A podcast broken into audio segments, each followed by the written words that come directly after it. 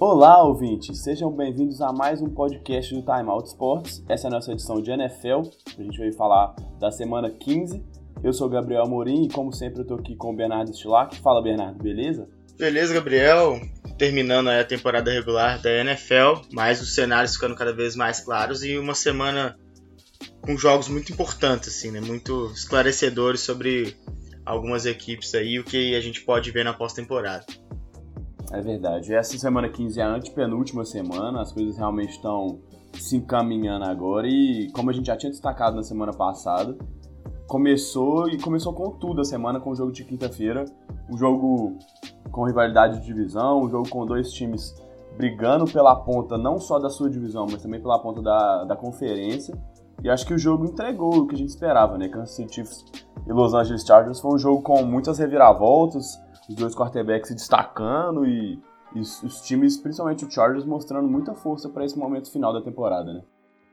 É, exatamente. É, foi um jogo que entregou mais em emoção e rivalidade do que em técnica propriamente dita, né? Porque uhum. os dois quarterbacks tiveram uma bo boas partidas, de fato, mas cometeram alguns erros que a gente não esperava que tivesse, né? Uh, nesse tipo de jogo, é uh, natural que a gente sempre espere um primor técnico muito grande pelo que as duas equipes podem oferecer. Mas tem muito mais coisa envolvida, né? E, e é um jogo nervoso, é um jogo para os Chargers, por exemplo, complicado por ser um dos estádios que, que entregam uma das atmosferas mais nocivas ao, ao visitante, né? Que é o estádio uhum. do Kansas City. Mas é, no final das contas, valeu muito a pena ter assistido até o final, porque foi, foi um, um, um término assim, eletrizante de partida, né? Difícil até dormir depois, mesmo o jogo uhum. terminando duas e meia da manhã, mais ou menos, aqui, aqui pra gente, né? Mas é, realmente foi, foi um jogo bastante interessante, com muitas histórias assim, reviravoltas dentro do jogo, né? E não só no placar, mas, por exemplo, é, me chamou muita atenção quando o Keenan Allen machucou ali e ver como que o Philip Rivers ia se, se portar no, no, no jogo a partir dali, né? E, e, ele teve algumas dificuldades, mas no final das contas o, o drive final da partida ali meio que apaga eh, tudo que aconteceu ao longo do, da, da, partida para poder deixar ele ali com uma com status verdadeiro de herói no final do jogo, né? Porque foi realmente muito foi uma vitória espetacular para poder levantar o moral dessa equipe dos Chargers que mais do que nunca estão vivos nessa disputa aí pelo primeiro seed da, da AFC. É verdade. Acho que a gente pode destacar alguns personagens desse jogo mesmo. E não tem como não, não falar do Philip Rivers, como você falou, ele sai como herói mesmo. E, e, essa campanha final realmente foi, foi impressionante, assim, ele conseguiu comandar muito bem o time, teve né, a ousadia no final ali. Mas assim, não sei se você concorda comigo, mas eu senti ele principalmente no primeiro tempo, e aí não sei o quanto. Né, a primeira, a primeira, a primeira interceptação não, mas não sei quanto essa ausência do Kinala pesou mesmo na questão de confiança do, do Philip Rivers. E eu senti ele um pouco errático no primeiro tempo, assim, sabe? Errando alguns passos, que é difícil a gente ver o Philip Rivers, principalmente do jeito que ele tá jogando essa temporada, errar. Mas acho que ele conseguiu dar uma boa volta por cima, mas também, assim, não compro tanto a narrativa de que ele acabou com o jogo, igual eu vi algumas pessoas comentando já no, no final da semana passada, assim. Como é que você enxerga a atuação do Rivers? É, assim, exatamente como você falou. É, logo depois do jogo, e eu até acho compreensível porque fica naquele né, a fã assim de, de, de logo ter terminado e aquela uhum. jogada final foi muito impressionante. Mas ele foi, o primeiro tempo dele foi realmente ruim, né? E ele teve duas interceptações, até bobas, alguns erros de passe primários assim, né, de lançar bolas ou muito curtas ou então atrás da rota do recebedor. Uhum. O que é, é sempre complicado para quem está assistindo assim, né? E porque não dá para saber muito bem se foi um erro da rota ou um erro do, do quarterback, mas de qualquer forma não foi não foi é, ele não foi preciso nesse sentido. E até no, no, drive final que foi o grande momento do, da partida para o time dos Chargers né e para o próprio Felipe Rivers no último momento ali, eu não estou conseguindo me lembrar exatamente que, como é que foi que aconteceu, mas uma falta do Kansas City Chiefs foi o que fez com que o time tivesse mais um, um pacote de, de descidas ali para poder conseguir marcar enfim o um touchdown. É, era uma terceira, era uma terceira pro gol e, o, e ele errou o passo pro Mike Williams, né? E Isso. aí foi falta. Foi é, pass interference dentro da, da, da endzone mesmo. Exatamente. Por isso, senão, eles foram pra linha de uma já. Exato, era meu quarto descido na linha de 10, faltando 13 segundos. Uhum. É, exatamente. E aí com o relógio parado, inclusive. Então foi o. É... Lógico, né? O cara tá jogando ali, ele tá sujeito a esse tipo de situação e não é culpa dele que a marcação ali tenha ajudado bastante, né? Não tô falando assim, ajudou uhum. de forma irregular. É, a marcação foi certa, é, a marcação. A marcação foi certa, né? Mas assim, foi um grande é, fator para influenciar aí com que eles conseguissem de fato fazer o que fizeram. Não uhum. apaga uhum. o, o, espetacular rendimento dele aí nesse, nesse momento final do jogo, com tudo que o Arrowhead Stadium significa ali, né, pro, pro time visitante, principalmente um time de divisão rival, mas isso tem que ser ressaltado, né? Principalmente agora que a gente já está gravando na terça-feira, muito tempo depois do jogo, é, de que o jogo do Philip Rivers foi bem decisivo mesmo. Ele foi um cara que não se privou de, de tentar fazer as jogadas nos momentos mais complicados, mas que não foi, foi um tão preciso ou tão dominante assim, né? E aí isso levanta outra questão que é, antes desse jogo talvez a narrativa fosse a, que o Philip Rivers teria necessidade de ser um, um cara é, absolutamente perfeito para conseguir bater esses chips, né? Porque uhum. apesar do time ter até um, uma, uma, qualidade interessante na, no pass rushing ali, é um time com a, com a secundária fraca e que o Philip Rivers poderia explorar e ele precisaria ser eficiente nessa exploração aí da secundária dos Chiefs, porque o ataque é muito explosivo e o Patrick Mahomes é, não não perdoaria ali qualquer erro né, ou qualquer né, vacilação ofensiva dos Chargers. Mas não foi isso que aconteceu, né?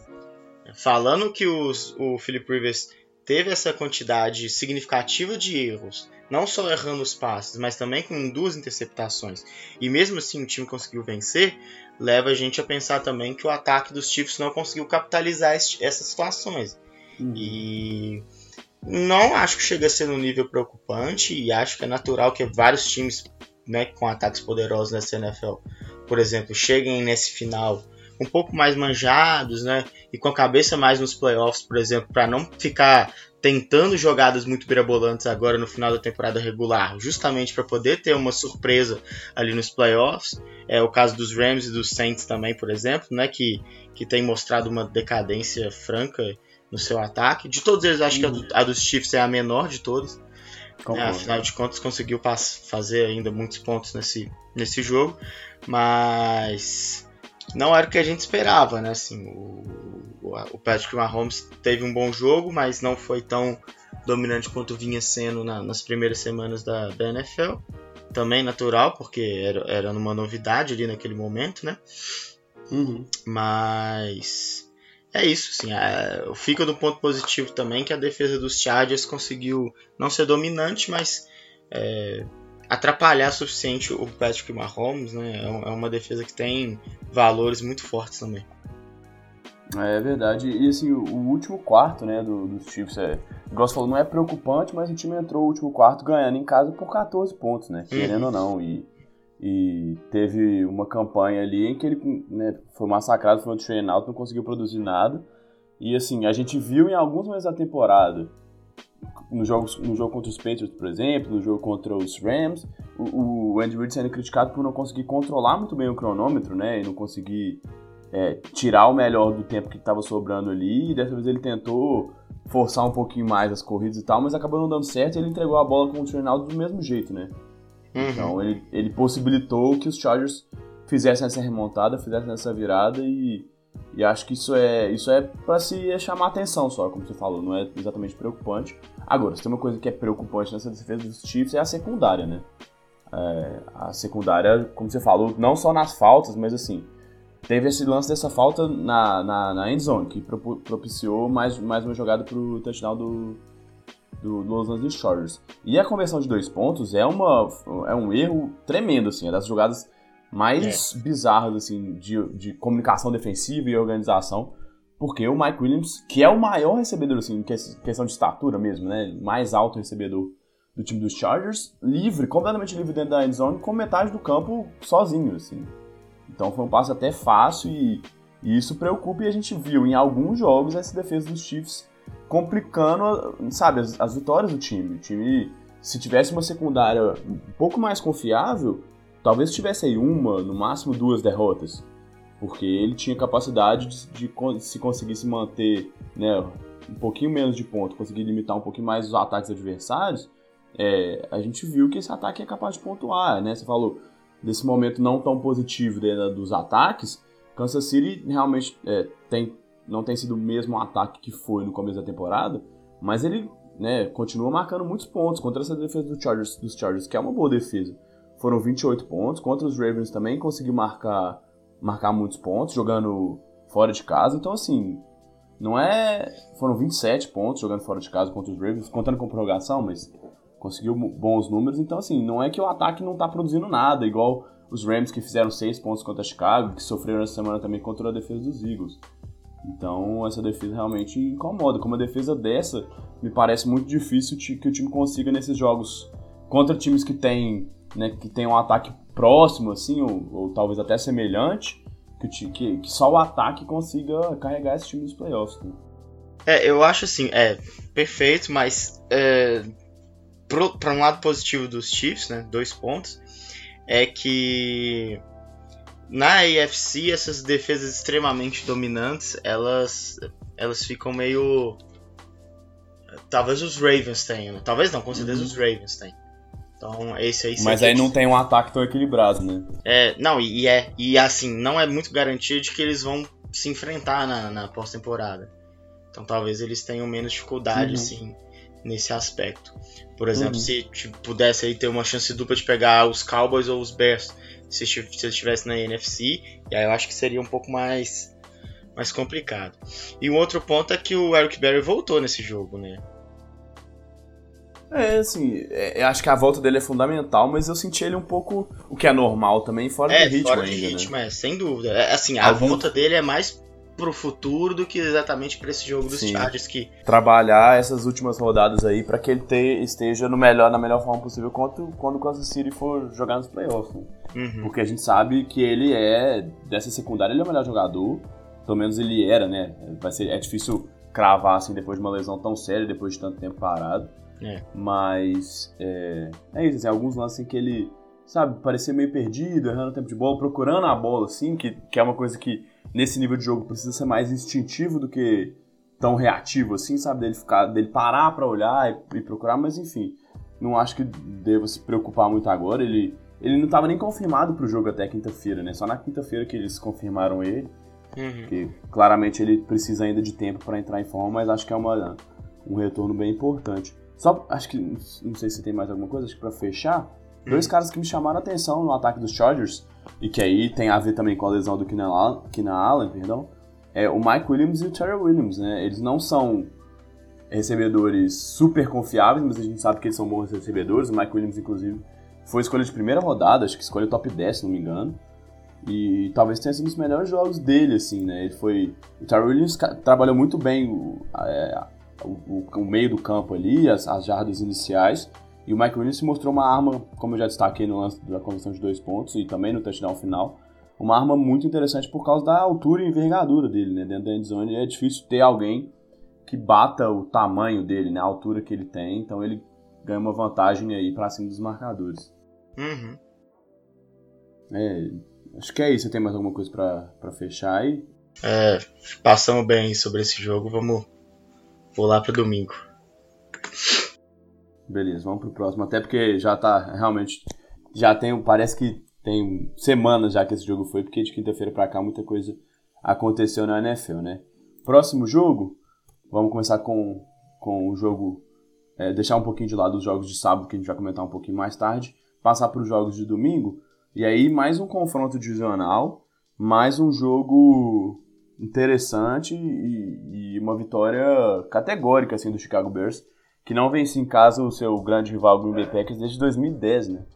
É, não foi um jogo espetacular, assim, também em questão de técnica e tudo mais, mas é, um, é uma vitória importantíssima, né? Chicago passou alguns apertos ali no meio do jogo, chegou a estar empatado a partida por, por um, bom, um bom trecho ali, hum. mas no final conseguiu levar a melhor e, e conseguiu o título da divisão, né?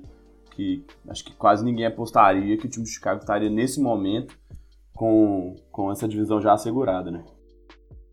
É, no início do ano, sem dúvida, esse jogo não teria essa importância, né? Esse jogo nessa uhum. já na semana derradeira.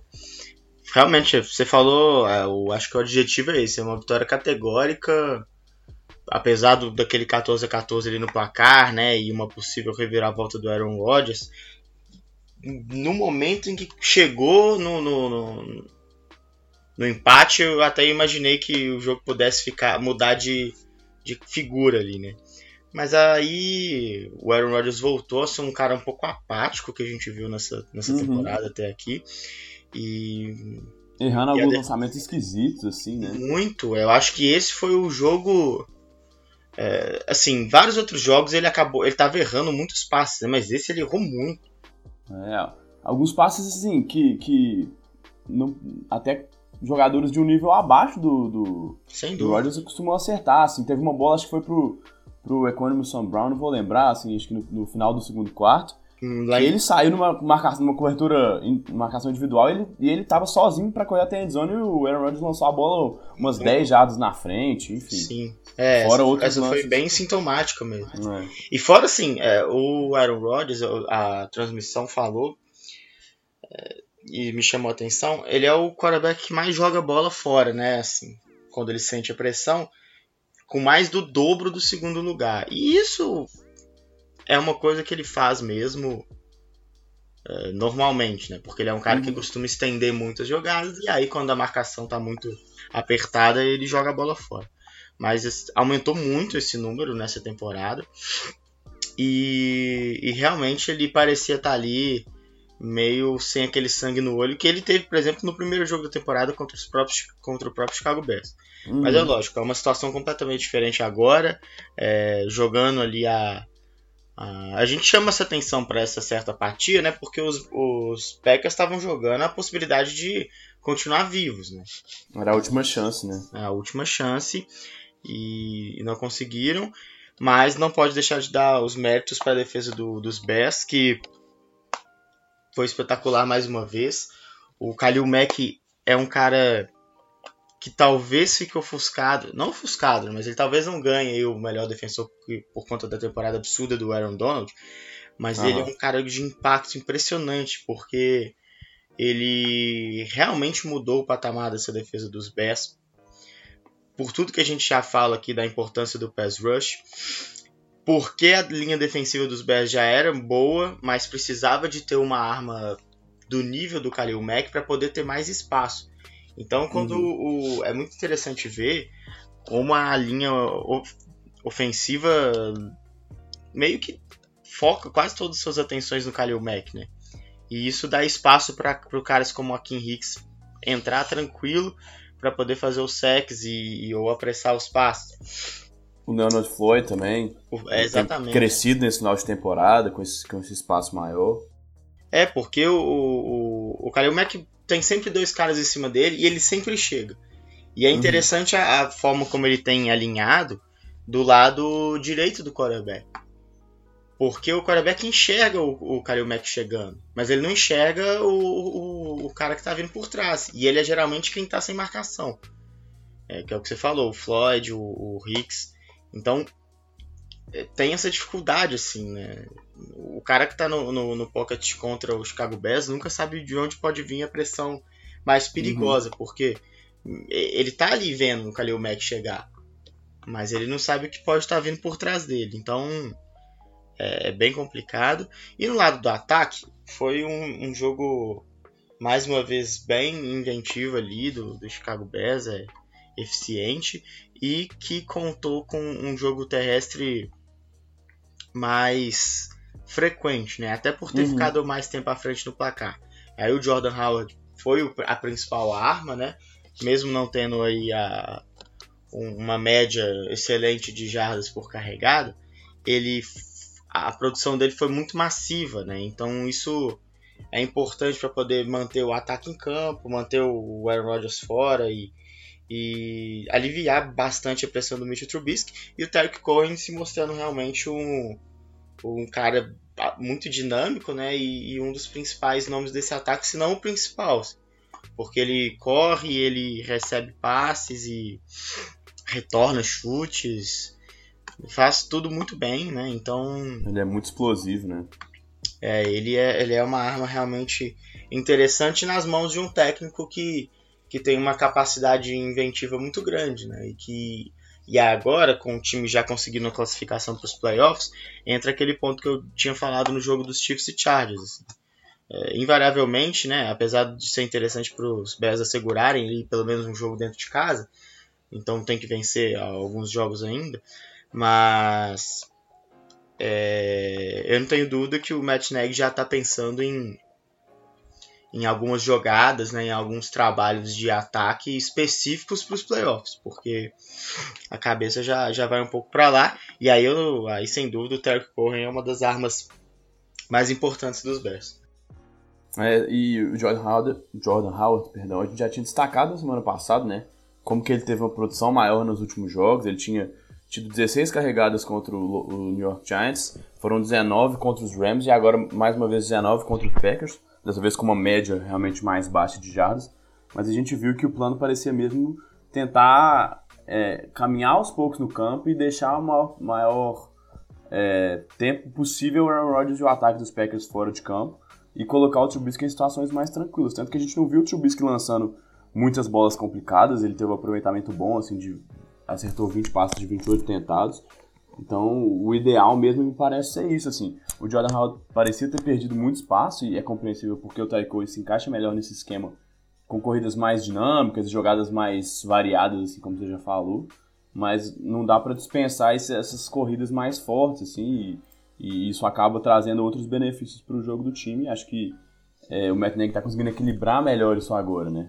Porque passou um tempinho aí forçando demais, eu acho, até as bolas com o Cohen. E o Cohen não tem nem muito físico mesmo para aguentar essas corridas e correr o tempo todo com um cara mais, mais franzino, assim, né? Mais baixinho. Pode cansar ele nessas, nessas oportunidades que ele teria de fazer corridas mais laterais, corridas mais explosivas. Então, uhum. eu gostei dessa, dessa opção maior, tenho gostado nessas últimas semanas. Acho que é um, um bom jeito de você até descansar o seu próprio ataque, né? Enquanto você está jogando e e as suas peças fundamentais, como você disse, o Hill é uma delas. É, sem dúvida. Ele teve até um fumble ali no final, né? Mas. Uhum. Hum, não, não, não. É, e, foi, e era uma jogada de que ele estava recebendo o snap, né? Enfim, a gente vê que o, o Matt Nagy não para de tentar inventar e algumas vezes, por não ser tão natural, essas coisas podem acabar dando errado. Assim. Uhum. É, sem dúvida. Mais alguma coisa desse jogo, não? Não, acho que é isso mesmo e e ressaltar que o Chicago Bears é um time que chega que chega aí a, a pós-temporada com, com chances, viu? Eu acho que é um, um Por mais que, como você falou, é difícil que ele consiga a primeira folga na primeira rodada, mas é um time que eu tenho dificuldade de cravar qualquer um adversário como grande favorito frente ao Chicago Bears, né? É, sem dúvida. A gente sabe, a gente sabe da força dos Bears jogando no Soldier Field e que isso pode fazer uma diferença dependendo de quem for o adversário, caso chegue nas rodadas mais à frente, assim. Se, por exemplo, pegar Saints e Rams, ou né, pegar um dos dois nessa posição atual hoje, essas duas equipes jogariam em casa, hum. mas Chicago tem demonstrado boas partidas, assim, tem, tem se saído melhor em casa, mas tem bons jogos fora de casa também. Assim como, né, a gente falou, mas não cravou, né, os Chargers também, né é, aquela coisa, ganha dos Steelers fora de casa, ganha dos Chiefs fora de casa, é, vem e é difícil falar que algum time tá muito acima ou tá alguma coisa acima dos Chargers nesse momento do campeonato, né? Que é, é um momento porque, decisivo. É, eu lembro quando no começo, né, quando os Chargers estavam só com duas derrotas, é, e uma tinha sido para os Chiefs e outra, se não me engano, para os Rams. Isso, foi isso mesmo. E aí a gente ficava, pô, os Chargers têm duas derrotas, mas foram para os Chiefs e para os Rams, então não conta tanto, né? Assim, quer dizer, é. foram jogos perdíveis. Mas. Hora pro lado bom de ter sido para dois times que estavam liderando a tabela, mas, a, mas tinha hora que pesava pelo fato de serem de serem os times que, né, não ser, serem os principais times e você nos playoffs ter que vencer esses grandes times. Exato. E pelo histórico que os Chargers tinham, né, de, de, de sempre ter, nos últimos anos, terem times bons, com bons nomes, mas que no final das contas acabavam é, deixando a oportunidade passar, né? E agora uhum. vencer, como você disse, fora de casa, os Steelers e os Chiefs, muda completamente a forma como o time é enxergado. É, exato. E isso é importante. É, até, até como os adversários vêm, né? A gente, Exatamente. Como você falou, assim, nos últimos anos, o, o, time dos Chargers, até não tanto pelo ataque ou pela defesa, mas teve muito problemas com os times de especialistas, os kickers errando chutes, teve uhum. lá o caso casos de trocas constantes de, de, de chutadores na equipe e tal. E agora, e era o time que mais decidia jogos no final e estava perdendo a grande maioria deles, né? Tanto que das quatro primeiras rodadas da temporada passada em que perdeu quatro jogos, se não me engano, dois ou três jogos foram decididos por uma margem de três pontos, alguma coisa assim, e todos eles, né, como a gente sabe, o time perdeu. Então parece que essa maré mudou mesmo assim e o time hoje vem como um, um, um contender mesmo, né, como um competidor e um time que é enxergado com, com medo mesmo, né, com, com temor pelos adversários. Sem dúvida. É, a gente também, só pra, pra gente fechar esse jogo dos Bears e Packers, a gente passou rapidinho, mas não sei se ficou claro. Green Bay agora tá, tá matematicamente eliminado, não tem mais chance de ir pros playoffs. E Chicago é o campeão de divisão. Inclusive, não sei se você viu, Bernardo, mas no final do jogo teve uma. Até pedido de casamento, você viu essa? O, o Charles Lino pedindo a, a esposa dele, a namorada dele em casamento e. O clima no Chicago Bears não poderia estar melhor, né? Teve tá boate no vestiário, né? É... Foi, foi, uma festa mesmo. Eu vi o, o, os discursos, né? Agora, esse pedido de casamento aí foi muito engraçado, porque eu achei a, a moça um pouco reticente, assim. Desanimadinha, né? É, é achei, achei que ela fosse ficar mais emocionada. é, me chamou Mas, muito a atenção o fato e... do Leno ser enorme é, que, que, assim, a gente sabe que os jogadores de futebol americano são muito grandes perto de cidadãos, cidadãos comuns, né? Mas os jogadores de linhas é, é, chega a ser até engraçado ele com. E a, e, a, e a moça não é uma moça pequenininha nem nada, assim. Mas o Leno é tão enorme que fica até meio discrepante, é. assim. E ela ele meio que ajoelhou ali então, e ficou do tamanho pilhado, ficou, ficou engraçado. é. Mas tá bom, foi, foi um momento bonito, Exato. assim, e, e simbólico, né? Porque não ele vai lembrar disso é, por várias razões, inclusive pelo, pelo título de um dos times mais tradicionais, né, dos mais antigos da NFL, que estava realmente há muito tempo aí nessa nesse limbo, né, sem conseguir se classificar para playoff, sem conseguir e é, e é significativo ser em casa, né, depois como a gente já é porque sem imagina não conseguir vencer o seu rival, o seu principal rival, a rivalidade mais antiga da NFL, né? Há tanto tempo dentro de casa, né? Então é absolutamente importante esse jogo.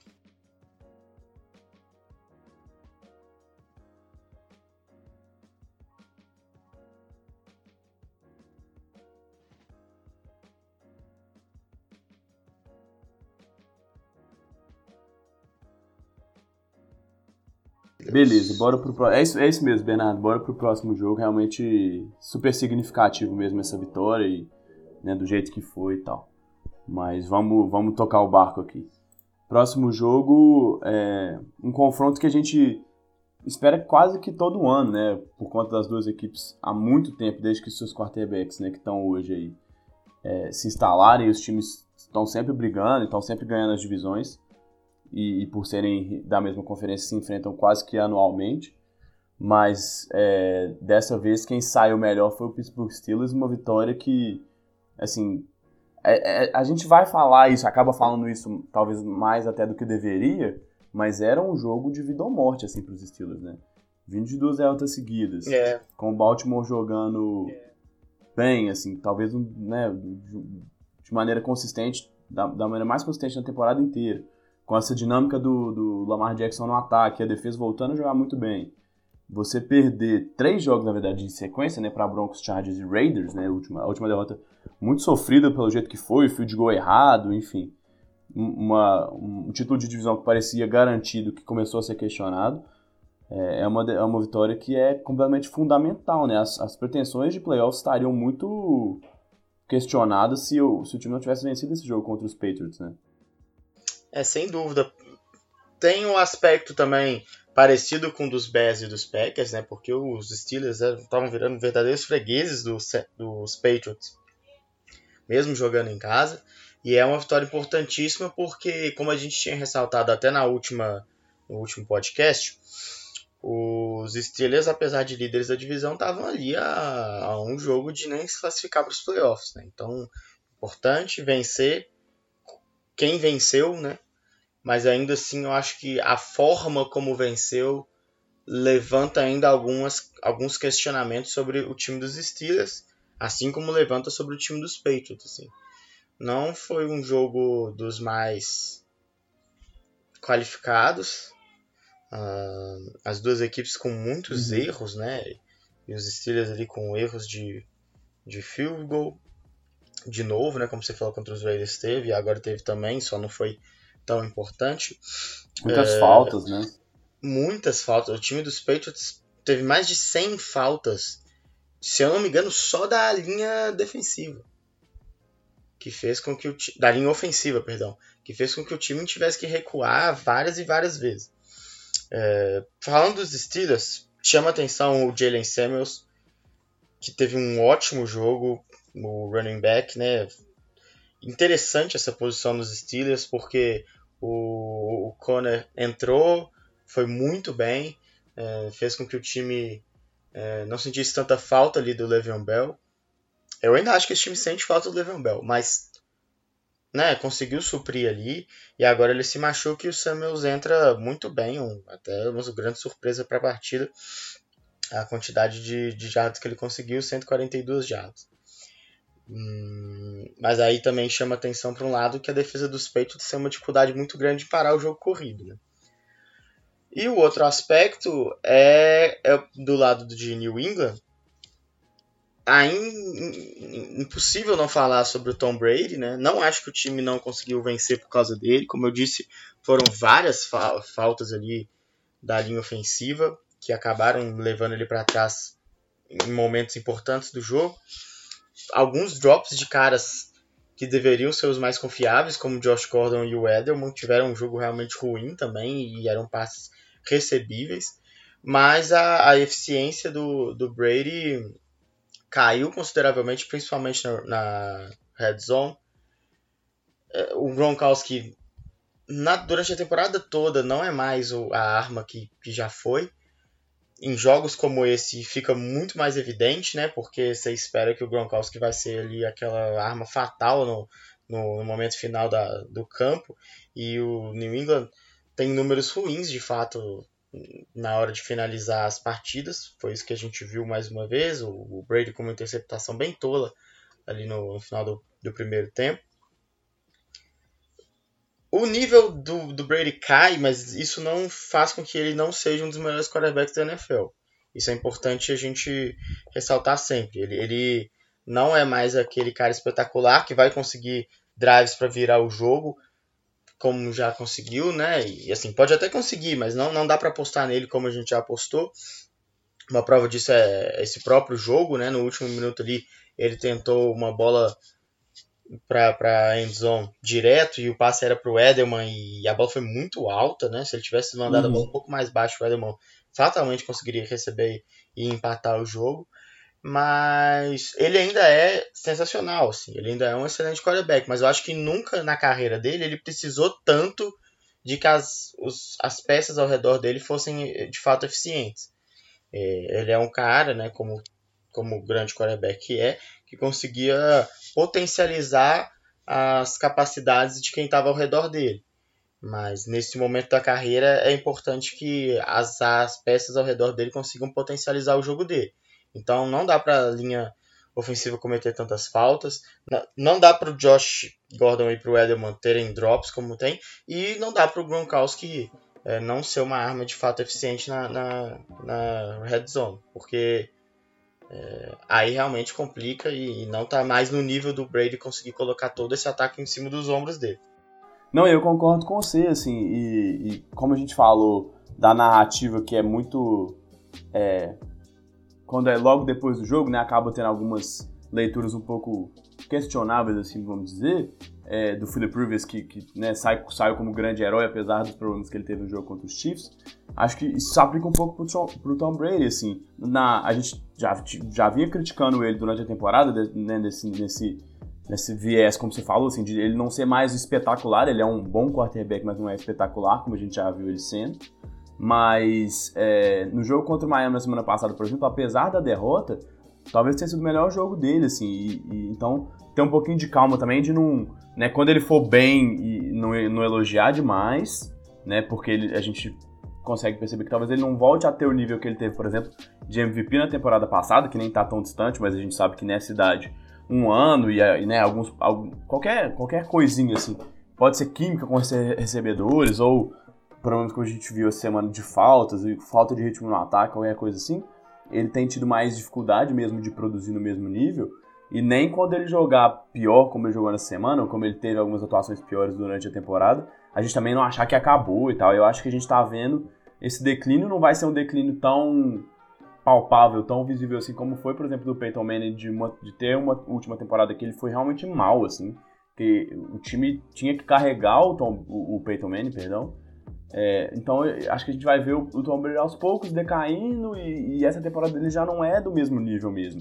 Mas acho que é isso que você falou, assim, ele não tem jogado mal, mas as peças também eram tão potencializadas pelo talento dele, né, dele e do, do, do, do, do, do Stafford e dos Patriots, que é difícil saber exatamente como, né, qual era o nível desse elenco tal, muitas vezes, porque ele conseguia mascarar muitas coisas. Então, a gente precisa, é, né, ele precisa que o time jogue melhor, assim, e consiga receber, né, as bolas, como você disse, Josh Gordon teve drops, Julian Edelman teve drops, e o Gronk me preocupa, não sei se é isso, não sei se, né, eu não consegui achar nada, né, até porque é difícil ter essas informações assim, não sei se você chegou a ver alguma coisa, mas é, eu acho difícil acreditar que ele tá 100%, né, porque um cara do nível do Gronk, do com o potencial de ser uma arma, principalmente na red zone, como ele é, ter apenas duas recepções a temporada inteira dentro da red zone, né, é, é preocupante, assim. É, ele não, não tem sido um alvo e aí a gente sabe que as defesas estão mais estão preparadas, vão colocar a marcação dupla em cima dele, mas a gente sabe que muitas vezes, mesmo com essa marcação dupla, ele conseguia se, se desvencilhar. E a gente sabe que ele é um cara que passa, que passa por problemas com lesões e, e, passa de maneira constante, né? Ele, durante toda a carreira dele ele teve esses problemas. É, então, essa, eu, esse, aspecto, eu acredito... Não, esse aspecto dele é realmente interessante porque, por exemplo, nessa jogada final que eu citei do Edelman, ele, o Tom Brady nem sequer buscou o Gronk, e aí a gente uhum. vê assim, pô, tem muito questionamento sobre as chamadas do Josh McDaniels também, né, nesse sentido, é, mas também tam, vai, né, se ele buscasse o Gronk ali também com essa temporada que você disse, muito fraca dele, né, no, nos, nas jardas finais do campo, valeria a pena chamar ou não. E aí essa semana também, uma, uma depois dessa derrota, né, uma coisa que tem sido muito comentada e trazida de volta à tona é o fato de que no início da temporada teve aquelas rusgas lá em, no, na pré-temporada, né, em New England, que diziam, né, lá é muito difícil sair alguma informação dos Patriots, né, é um time realmente muito fechado, mas os rumores ali era de que o, o Belichick queria trocar o Gronkowski e o Tom Brady interveio e pediu para que isso não acontecesse e ele permanecesse no, no time. E aí o Belichick né, conseguiu ponderar ali e falou, tudo bem, então ele vai ficar. Mas a gente sabe que o, o Bill Belichick tem essa, essa postura, né, essa, essa política de sempre trocar o cara um ano antes da decadência, né? Geralmente quando o cara uhum. sai do Patriots para outro time, ele vai mal no outro time. Então é sempre falar, pô, o Belichick consegue prever que o cara tá em declínio. E talvez ele já tivesse previsto então esse declínio do Gronk. Só que o cara tem um tamanho uhum. suficiente uhum. para poder não ser cortado, né? É, não, é bem, bem lembrado. E assim, nesse drive final, apesar de no último lance, né, na quarta descida, ele não ter procurado o Gronk, ter procurado o Edmo, mas acho que foram duas jogadas seguidas em que ele tentou quase a mesma jogada com o Gronk no fundo da, da endzone, né? Então, e, e, não deu certo, né? Aí também acho que as chamadas foram um pouco previsíveis nesse caso, assim, de só lançar uma, uma, uma bola direto pro Gronk. Mas os lançamentos do, do Brady, como você já destacou, principalmente nesse lance final fica mais destacado, mas as bolas que ele tentou pro Gronk também não foram bolas tão precisas e muitas vezes ele nem teve muita chance de receber, apesar da vantagem de altura, por exemplo, que ele tinha contra os defensores. Mas é isso, assim, é, é, é complicado porque a gente vê normalmente New England vencendo seus adversários na, nos times especialistas, com menos faltas do que o adversário, cometendo menos turnovers, e, e a gente tem, tem visto, né, errando poucos passos, a gente tem visto exatamente o contrário, né? O que o New England tinha de muito positivo de vantagem para cima dos adversários tem sido muitas vezes o calvário do time, né? De, de hum. como a gente viu esses jogos, foram 14 faltas. É, muitas pré-snap e, e, faltas da linha ofensiva que, que acabam minando mesmo o ataque. Assim, você coloca o, o Tom Brady em situações óbvias de passe, você dificulta mesmo assim, a produção de qualquer cara, principalmente de um, de um quarterback que não tem conseguido ser milagroso. Tem sido bom, mas não tem sido milagroso, né? Então isso, isso deixa mais evidente assim, essa questão. A gente sempre destacou desde a, desde, desde a chegada do Bill Belichick como esse time é consistente nesses pequenos detalhes do jogo e que esses detalhes têm, têm ido muito, em muitos jogos contra os Patriots nessa temporada, né? Acho que é isso que preocupa mais do que necessariamente o Tom Brady tá jogando tão mal. Eu não acho que, que, que, que reste muita dúvida de que nos playoffs ele, ele tem potencial para ganhar muitos jogos, muitas vezes até sozinho porque né, a gente já viu ele fazendo isso inúmeras vezes, assim, Belichick com mais tempo para trabalhar e tal, é, pode montar um plano de jogo mais preciso contra os adversários, enfim. Agora, é preocupante pelo, também pelo, pela posição, né? É, hoje é difícil e, e, nesse momento o New England não teria uma folga na primeira rodada. Porque a gente sabe o quanto o Belichick valoriza essa folga, o quanto é importante até para a saúde física do Tom Brady, porque ele já está com uma idade mais avançada, então essa é uma questão que vai fazer com que o New England é, entre para vencer os dois últimos jogos, né? Não, muitas vezes a gente vê o New England também poupando os dois últimos jogos, é, muitas vezes já classificado e, e, com essa vaga de essa folga de primeira rodada garantida, e muitas vezes o primeiro seed que daria a folga e também a, o mando de, de campo.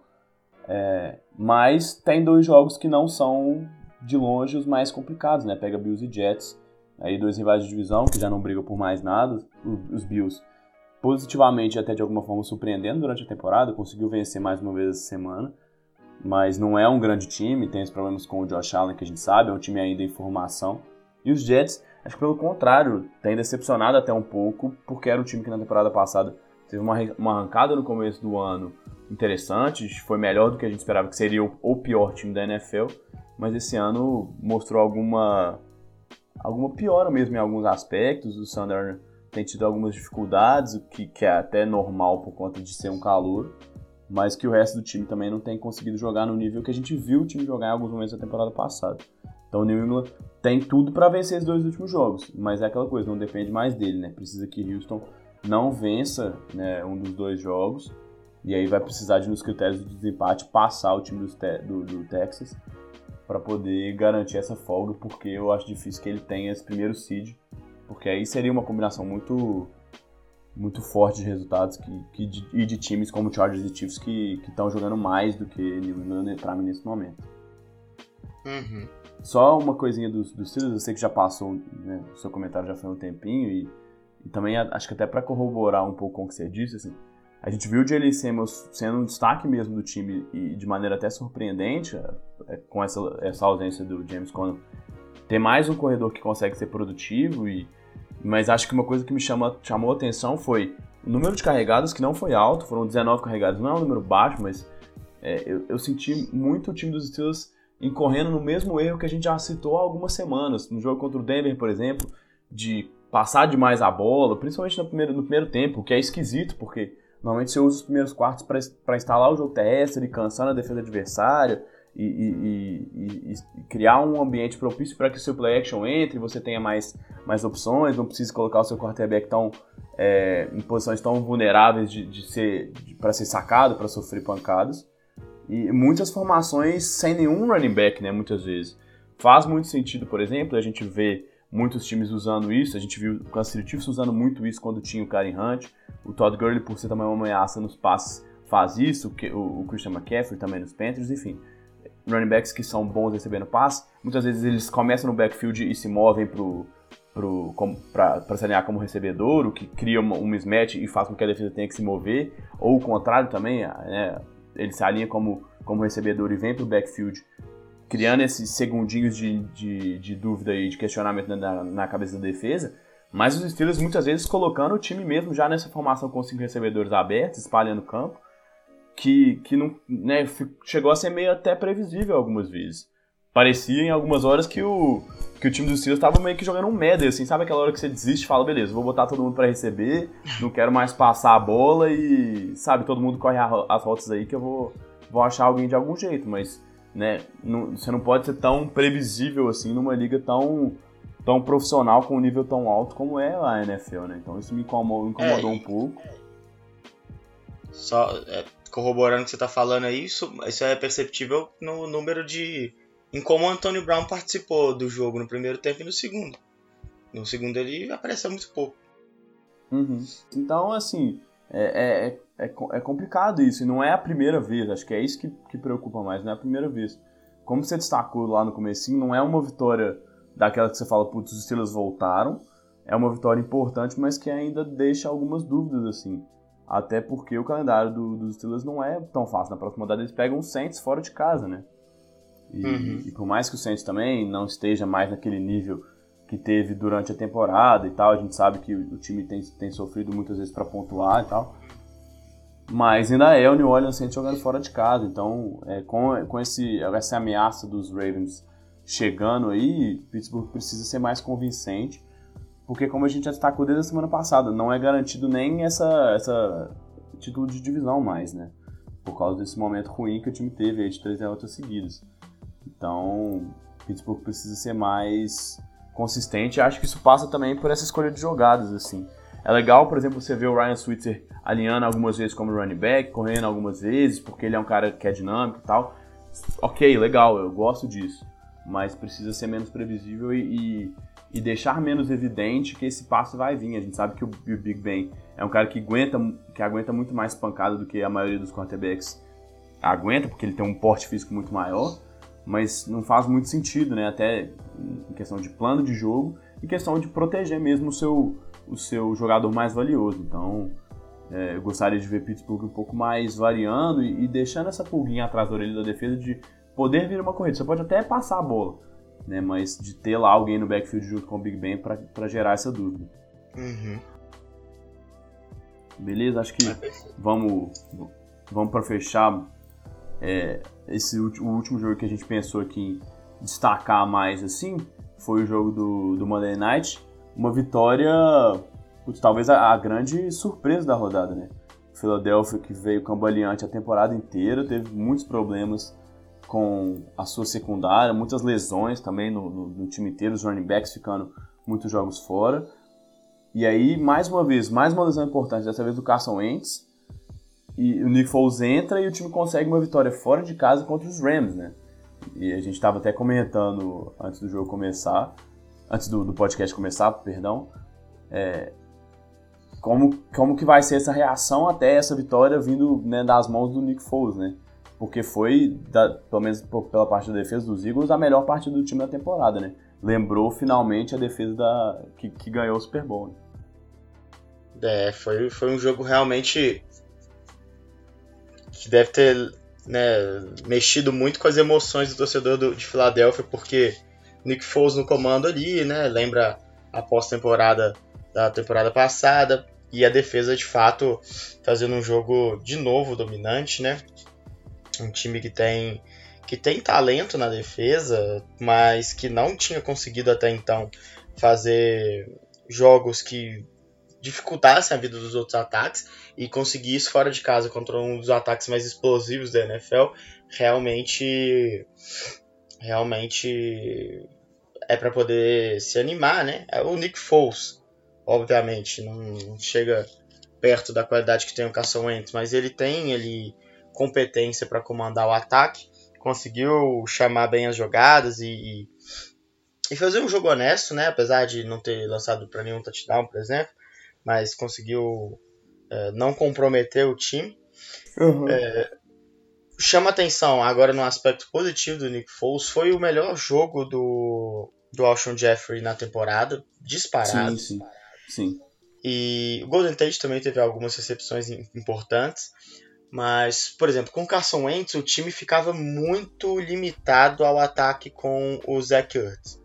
E foi um, um, um Tyrant que participou até pouco do jogo, comparado com o que vinha participando. Ele vem aí buscando o recorde de recepções para um Tyrant numa temporada, né, que é do Jason Witten. Tá a poucas recepções de conseguir esse recorde, deve conseguir. Mas assim, se fosse Nick Foles a temporada toda, certamente ele não estaria perto né, dessa, uhum. dessa questão. É, fica o destaque né, para o Austin Jeffrey, que, que, teve um bom jogo. Fica o destaque também, agora né, não, não são coisas isoladas, para a secundária dos Rams, que teve um jogo fraco, apesar da volta da, da Akib Talib e jogando junto com o Marcos Pires momentos ali em que eles apareceram de forma interessante, mas alguns momentos também de, de gafes terríveis, é, da, uma das recepções do Washington Jeffrey, inclusive, uma bomba que o Nick Foles mandou já desequilibrado, tanto ele quanto o Aguilar conseguiram receber a bola atrás dos dois é, uhum. recebedores do, dos dois, era um corner e um safety ali do, dos Rams, né? Foi muito estranha aquela jogada, muito é, feia mesmo, assim, pra defesa, sabe? Aquele momento meio vergonhoso. Uhum. Porque os dois conseguiram passar por trás e os dois receberam, poderiam ter recebido a bola. Eu achei nesse lance que os dois iam tentar pegar a bola e ninguém ia conseguir. Mas. É, pareceu final. Eles, no final eles conseguiram se comunicar ali o suficiente para isso, né? Então a defesa dos Rams foi mal. Mas o, o que chama de fato atenção é o ataque, né? O ataque dos Rams vem para uma terceira semana aí bem complicada. É, chama atenção como o primeiro jogo dessa sequência foi contra o Detroit Lions e que parece ter sido a, o momento chave, né? Porque o Matt Patricia, que é o técnico, o head coach dos Lions, conseguiu arrumar um, um esquema que dificultava o ataque dos Rams, principalmente ao, ao, ao moldar sua defesa para ser menos suscetível aos, aos play actions do, dos Rams, que é a grande força desse time. E a partir daí foi o que fez o Chicago Bears. É, e é um time que tem absoluta capacidade de fazer isso porque tem uma linha defensiva muito talentosa, então são caras que conseguem mudar ali a, a leitura da jogada na hora, então o play action né, para eles engana menos. E no, pro lado do, dos, dos Eagles também tem jogadores de muita qualidade né, na, na sua linha defensiva. Uhum. Fletcher Cox, claro, se, se destacando como um dos principais homens ali de interior. Então, é, isso fica complicado, porque de uma certa forma são três rodadas seguidas em que o ataque dos Rams ficou um pouco manjado. E mesmo assim, as jogadas em play action eram massivas o tempo inteiro do Jared Goff. Até as que deram certo foram feitas desse jeito. Até quando o Todd Gurley não estava em campo porque se lesionou durante a partida. Então, a gente falou né, sobre os ataques e dos Chiefs, Rams e Saints, que tem tido semanas aí consecutivas não tão boas, e que o dos Chiefs talvez fossem o que menos preocupava. Acho que o dos Rams é o que mais me preocupa, porque é, eu acho que é o quarterback que mais precisa de que o esquema seja bem, bem executado. O Jared Goff é, é um bom jogador, ele teve momentos na, na temporada que realmente o colocaram na disputa para MVP, principalmente depois que ele venceu aquele jogo contra os Chiefs, né? Mas ele tem encontrado bastante dificuldade e ele tem errado muito e errado feio nessas últimas três semanas. São sete interceptações para um touchdown. Nesse jogo ele teve uma interceptação que foi mais um fumble do que interceptação, né? Apesar de ter contado como interceptação uhum. porque a bola não caiu no chão mas que foi uma jogada bem boba dele, assim, juvenil Forçado mesmo. demais, né? É, ele já tinha caído, ele podia ter aceitado o sec, mas ele preferiu levantar para poder para poder continuar a jogada quando já estava toda a pressão ali do, da defesa dos Eagles em cima dele. Então, eu acho que preocupa pelo que tem sido apresentado, mas ao mesmo tempo eu acho que o o Chama que vem é um cara com capacidade suficiente para poder fazer os ajustes necessários. Não sei o que aconteceu na, nas últimas semanas que ele não fez esse, esses ajustes, mas é, eles precisam ser feitos. A, a, a, primeira posição ali do, do, da NFC ainda não está perdida absolutamente, porque o Saints tem um jogo difícil contra os Steelers e outro jogo difícil contra os Panthers. Então, e, e não está jogando tão bem assim. Então dá para ir buscar, mas o time tem que melhorar nesse aspecto. E a favor dos Rams, o, o calendário teoricamente mais fácil, né? Arizona na próxima rodada é uma, é uma vitória que precisa ser garantida. A Arizona é hoje o, um dos times com a pior campanha. É, e aí pega São Francisco na, na última rodada. São Francisco conseguiu complicar os, os, dois últimos jogos, né? Ganhou de, de Seattle e ganhou de Denver. Mas, assim, é, é aquela coisa, né? Se o time quer realmente brigar por essa primeira colocação, são dois jogos em que não é tão complicado assim e que ele precisa realmente mostrar a sua força. Agora, é, eu até estava procurando para saber, assim, vi que o Todd Gurley não parece uma lesão muito séria, mas é sempre preocupante porque ele é o principal nome desse ataque. E, e como você disse, é, é peça inicial dessa engrenagem do ataque, de correr bem com a bola e gerar situações em que o play action seja mais é, suscetível a acontecer. Mas realmente, assim, se na semana passada a gente destacou que foi o pior jogo do Golf desde a chegada do Chama que veio, tem lá o asterisco de que foi, é, foi contra a defesa dos Bears, a melhor defesa da liga nessa temporada. Por mais que Philadelphia tenha jogado muito bem na defesa nesse jogo, né, de ter sido, como a gente já falou, melhor, o melhor jogo da defesa nessa temporada inteira, é, talvez por essa sequência e por não ser contra um time tão confiável, né, um time tão forte na defesa quanto é o Philadelphia em comparação com o Chicago, me deixou talvez até mais preocupado essa atuação, porque já, já é a segunda semana seguida em que ele tem muitos problemas e que ele não lança nenhum touchdown e que ele tem interceptações mais de uma, né? Então, é, por mais que estatisticamente, por não ter lançado tantas interceptações, foi um jogo teoricamente melhor, mas ele tentou muitos passes, 54, com aproveitamento razoável até de 64, quase 65%, mas com erros, como você falou, erros que são preocupantes. A gente não, não viu muitas jogadas dinâmicas, que era uma coisa, é uma coisa muito forte desse ataque, né? O que fazia esse ataque muitas vezes conseguir explodir contra os adversários e abrir vantagem e estar tá sempre pontuando, sempre na frente do placar. E aí isso essa, essa, essa gera um ciclo de quanto mais na frente no placar, mais você consegue correr, tem mais tranquilidade para instalar o jogo corrido e assim, consequentemente, também o play action. Então me preocupa por isso mesmo, assim, não, não pelo chama que veio. Acho que os, ele falhou nessas duas últimas semanas, fez poucos ajustes e o ataque sofreu, mas eu acho que ele tem mais talento do que eu confio no talento do Jared Goff, assim. O Goff é um bom cara, como você falou, teve momentos em que ele realmente estava na briga para ser MVP essa temporada, mas a gente já viu o Jared Goff, principalmente antes da chegada do McVay, um Jared Goff que, é, que parecia um dos piores da liga na sua posição. Então isso preocupa, porque será que a gente vai ver esse cara de novo? E será que a gente vai ver esse cara de novo nessa reta final, né, nessa reta final de temporada regular e nos playoffs? Isso é que é mais preocupante, eu acho, porque os, os nomes né, principais no ataque, o Todd Gurley, o Woods, o Cooks, é, mesmo com o Cooper Cup fora, eles têm de alguma forma produzido nas, nas vezes em que são acionados, né? Uhum. Mas é, é isso que, que, o cara que comanda, se o cara que comanda o ataque não tá tão bem, todo esse plano, toda essa organização ofensiva pode ir por água abaixo. E como se falou, a, a secundária e a defesa que parecia capaz de destruir os adversários não tem tido o Damaconso no nível que a gente já viu ele jogar, então isso pesa. E principalmente na secundária, para mim, o Marcus Peters, com uma temporada muito decepcionante, né? Ele, ele já tinha lá seus problemas no, no Kansas City de querer ser um cara que arrisca demais e muitas vezes quer interceptar mais do que atrapalhar a linha de passe, atrapalhar a rota do adversário. Uhum. Mas nessa temporada ele tem sido queimado muitas vezes em sequência. Todo jogo a gente vê ele sendo queimado.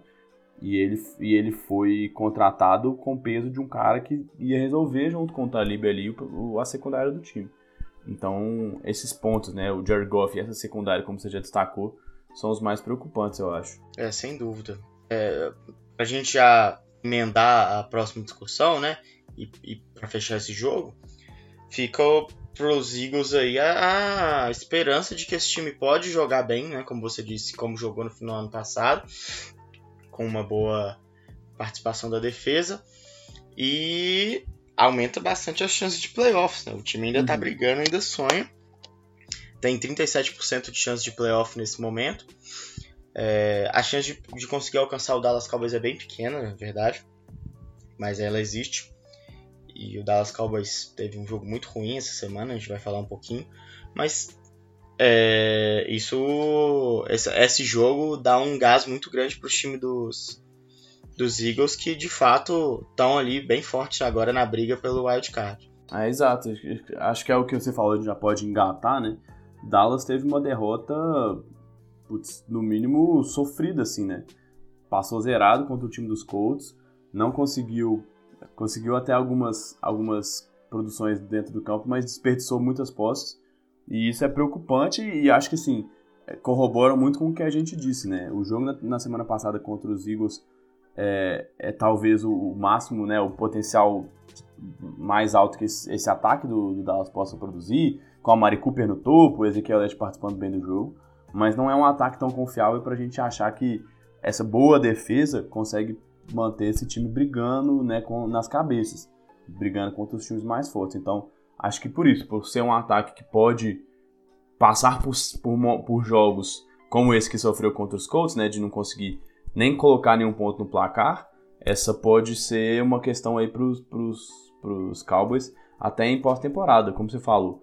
É pouco provável que o time perca essa liderança da divisão, mas se chegar se, e se pegar, por exemplo, o time do Seattle, que apesar de ter perdido também, mas a gente vê o time mais consistente, será que esse time do Dallas vai ser capaz de bater essas equipes mais fortes? O que, que você acha, B? Pois é, é muito difícil de prever exatamente pelo que você falou, assim a grande oportunidade que o time do Dallas tem, é, eu acho que é ter uma defesa jogando muito bem desde uhum. o início. Porque complica muito nesse jogo como contra os Colts quando o time consegue abrir uma vantagem muito grande que impede que o Ezekiel Elliott atue recebendo muito a bola. A gente lembra que no início do ano o Jason Garrett estava sendo muito criticado porque o Ezekiel Elliott não estava tendo o um número de carregadas necessário. E foi o pior momento do Dallas na temporada. A partir do momento em que o Ezekiel Elliott foi alimentado ali pelo ataque, o time do Dallas começou a vencer jogos consecutivos. Então, é, partidas como essa contra os Colts, elas são muito complicadas para o Dallas Cowboys porque ela força o Dak Prescott a lançar muito. E, e, isso a gente sabe que não é a melhor situação possível. Eu ainda acredito que o Dallas seja um time que consiga vencer pelo menos um jogo na pós-temporada, mas é como você falou, ele precisa de uma combinação perfeita de ocasiões ali para o ataque funcionar minimamente bem. É, na lógica mais sensata, né? Eu acho que o Dallas Cowboys é o, o famoso one and done, como eles dizem uhum. lá nos Estados Unidos, né? Que vai para os playoffs mais para poder fazer a figuração ali. É, mas tem que, tem que, né? Assim, é, é possível sim vencer. É, hoje o time jogaria contra Seattle, né? E aí ficaria complicado, porque o Seattle tem uma defesa forte e tem um ataque capaz de pontuar também contra os Cowboys. Mas assim, é, é, falando de não, Seattle... Quase... É, só pra, desculpa Oi? te interromper, mas só pensando em Seattle, assim, eu, eu, não consigo ver um time que, que talvez seja um desafio tão grande assim nesses times do wildcard, mas Seattle, por não ter esse ataque aéreo tão explosivo e tá cal, calçando seu ataque nesse jogo terrestre, talvez não seja capaz de, de desgarrar tanto no placar. Que, como você falou, é o grande, é, é o grande problema. Então talvez não seja um, um enfrentamento tão negativo assim para Dallas. É, eu não vejo também Minnesota também sendo esse time que, que pontua muito. A gente tem visto, a gente viu nessa semana, o time conseguiu pontuar muito contra Miami, mas já viu sofrendo muito contra o próprio Seattle e nas, durante toda a temporada esse ataque tem produzido de maneira bem irregular em alguns jogos e do mal mesmo, assim. É, mas também não acho que, né, vão, os outros times que estão na briga ali, Filadélfia e o próprio Washington, né, sem ter um, um quarterback que seja muito confiável, nenhum desses, desses outros três times além de Seattle também tem um ataque tão dinâmico. Então, acho que nenhum desses times é um encaixe tão preocupante para Dallas nessa primeira rodada de wildcard.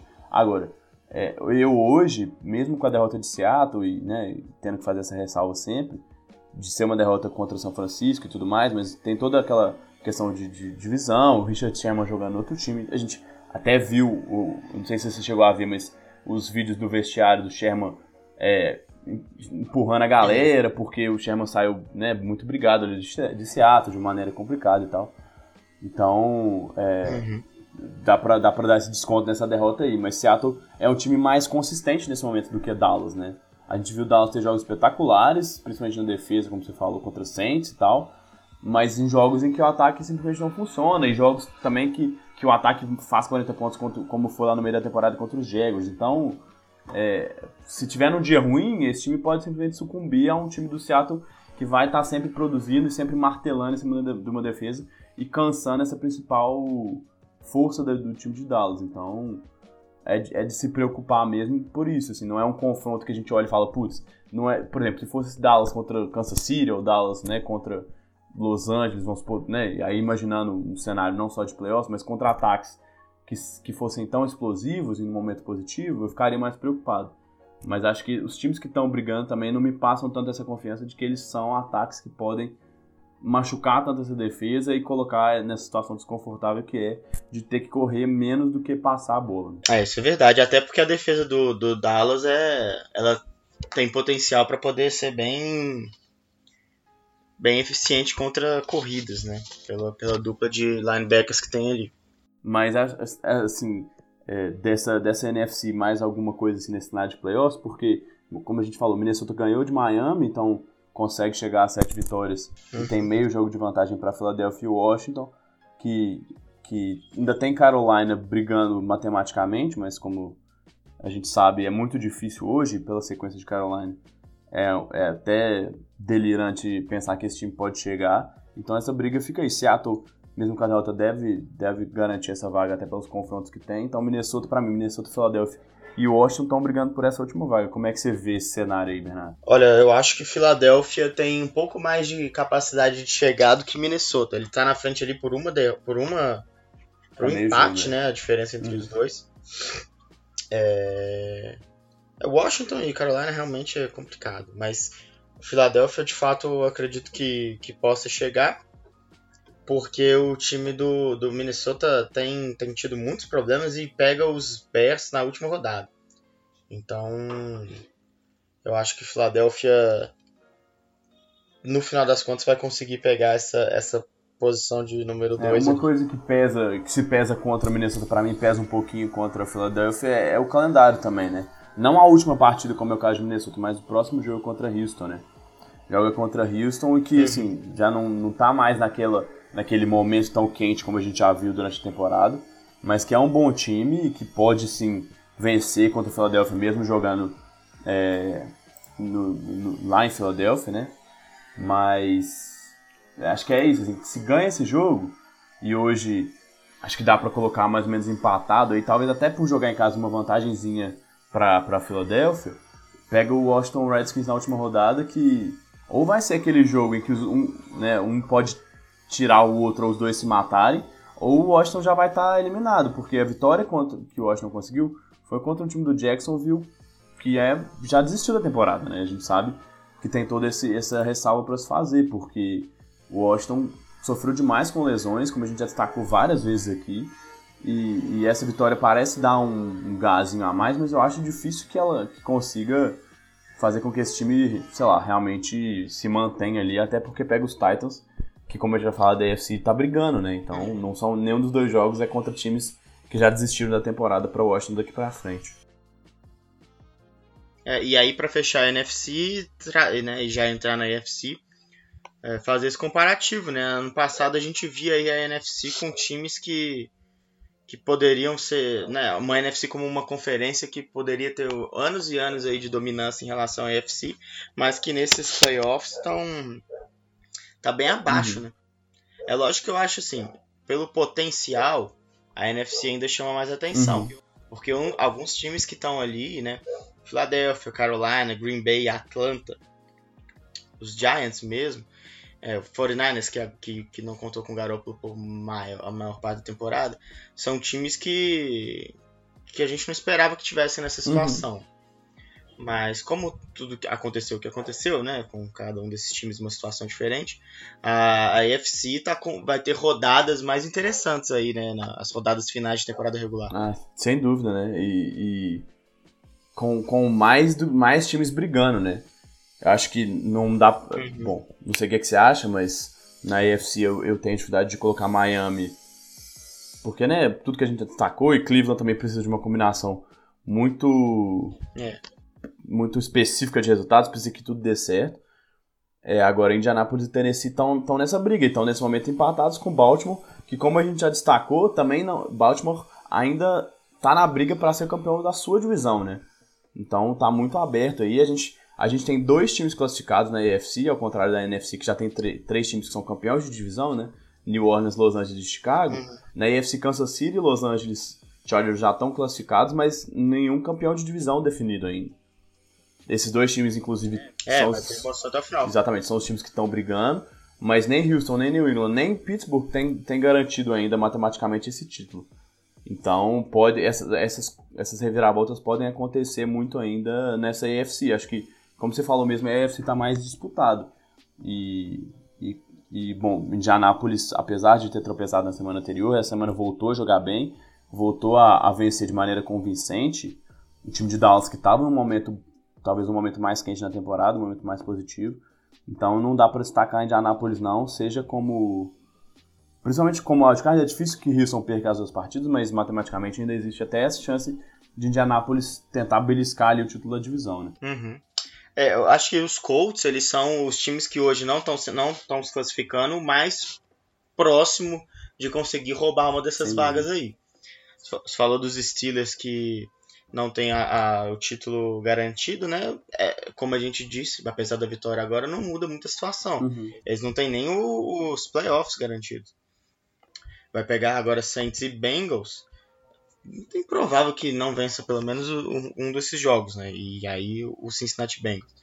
Mas e, e, por conta dessa, dessa tabela, eu acho que a possibilidade dos Colts aí é conseguir contar com algum tropeço e deslize dos Ravens, porque é, é, um time que é consistente demais na defesa, mas que tem um ataque que eu acho que ainda tá, tá vencendo jogos aí pelo critério da novidade uhum. e da dificuldade que as defesas têm de se adaptar ao jogo que o Lamar Jackson tem proposto, né? Ele não tem muitos jogos à frente do time, mas está conseguindo levar bem, apesar de ter um jogo aéreo muito, muito né, incipiente. É, não está não tá produzindo de uma maneira que a gente espera que um, né, que um ataque que quer brigar produza mesmo. Assim, é mais essa, essa ameaça dupla do que realmente por ser um cara que está conseguindo instalar um, um, passe, um jogo aéreo, um jogo de passe tão consistente mesmo. Acho que é isso. E venceu o Tampa Bay é uma vitória fundamental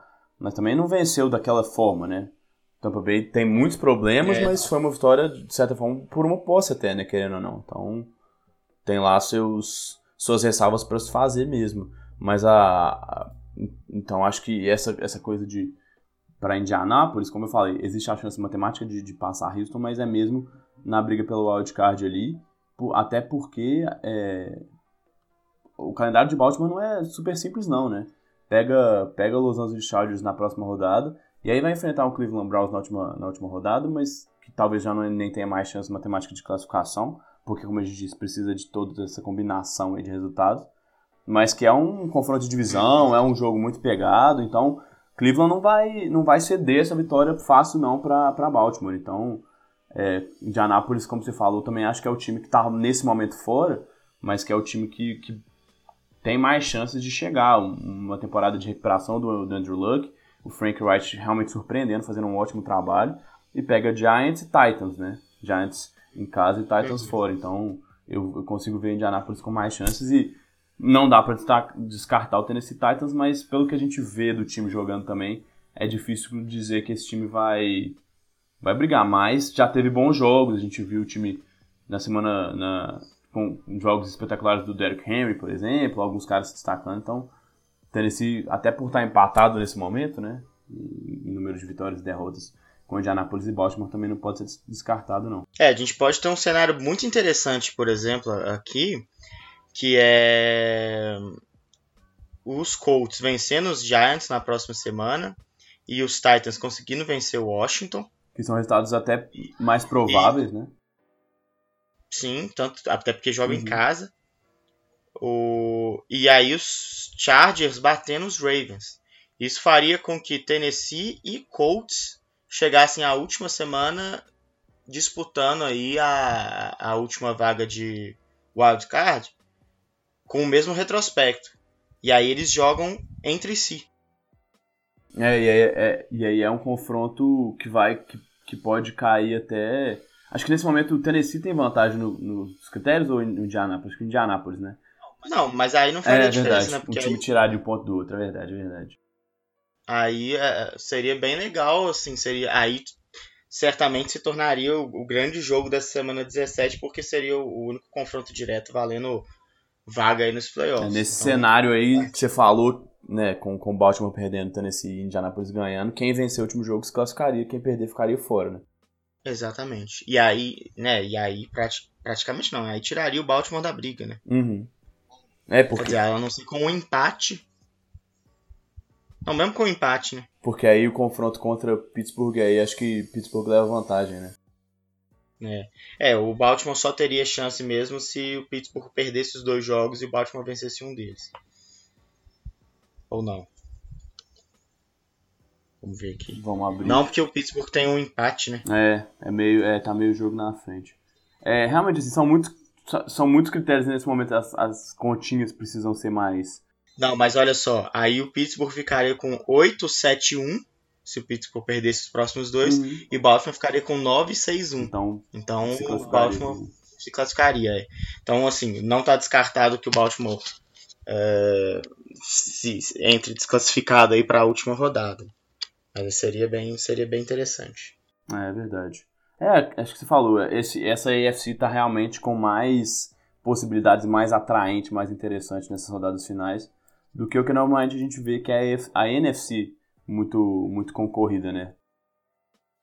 Uhum. Então vai ser interessante de ver esses times, que são times que têm lá seus problemas, a gente sabe, dentro do ataque de Baltimore, da defesa de, de Indianapolis que cresceu e da inconsistência ofensiva de, de Tennessee, mas todos esses três times têm lá seus méritos também, têm seus pontos fortes também é, que podem atrapalhar, até porque nessa, né, nessa AFC a gente viu o Houston com uma sequência de nove vitórias, mas também eu não consigo colocar a mão no fogo pro Houston. A gente já falou de New England com seus problemas, Pittsburgh a mesma coisa, perdendo três jogos consecutivos nesse final de temporada. Enfim, então são todos times que num confronto, né, de um jogo só, confronto mata-mata, né, não mata-mata, né, só mata, né, só um, só um jogo, pode Uhum. sim acontecer e não descartaria nenhum. Eu acho mais plausível um time que vem do wildcard vencer um campeão de divisão, por exemplo, do que a gente vê na, na maioria dos confrontos na própria NFC. É, sem dúvida, né? Até porque agora um dos wildcards, por exemplo, que é o Chargers, ele, é ele tem a campanha melhor do que todos os outros Uhum. líderes de divisão, né? A não ser, obviamente, o Kansas City Chiefs. E. e o. Tirando o Houston que tá 10-4, mas o Baltimore, que é o segundo wildcard ali, tá uma vitória só do, dos Patriots, que é o terceiro colocado. Então. É, tá bem disputado, tá bem interessante. Assim, fica a dica para quem estiver ouvindo dar o foco né, na, na- nos jogos da AFC, porque vai ter mais gente jogando a vida aí né, nessas últimas duas semanas. E, e como você destacou, até confrontos diretos, né? É, é a possibilidade desse confronto direto entre Colts e Titans que que vai ser se Seria acontecer o que está né? acontecendo, né? E não é nada mirabolante planejar esse, esse acontecimento. Vai ser bem interessante. É verdade. Bom, acho que é isso, né, Bess? Tem mais alguma coisa pra gente fechar aí esse cenário Não, de é playoffs ou podemos se despedir aqui? Não podemos ir, é, a já falou bastante das próximas rodadas. E agora é esperar os resultados, né, para poder saber como é que vai ser o desfecho aí dessa temporada regular da NFL e já se preparar para os playoffs, Gabriel. É verdade. Só mais duas semanas, então vamos aproveitar. A gente sabe que daqui a pouco vai acabar e a gente vai ficar sofrendo aí por ter perdido Jaguars e, e- e- e Titans, jogos desse tipo aí, mas vamos aproveitar enquanto ainda temos muita coisa valendo nessas próximas duas rodadas, beleza? Um abraço, Bernardo, um abraço aos ouvintes aí. Falou.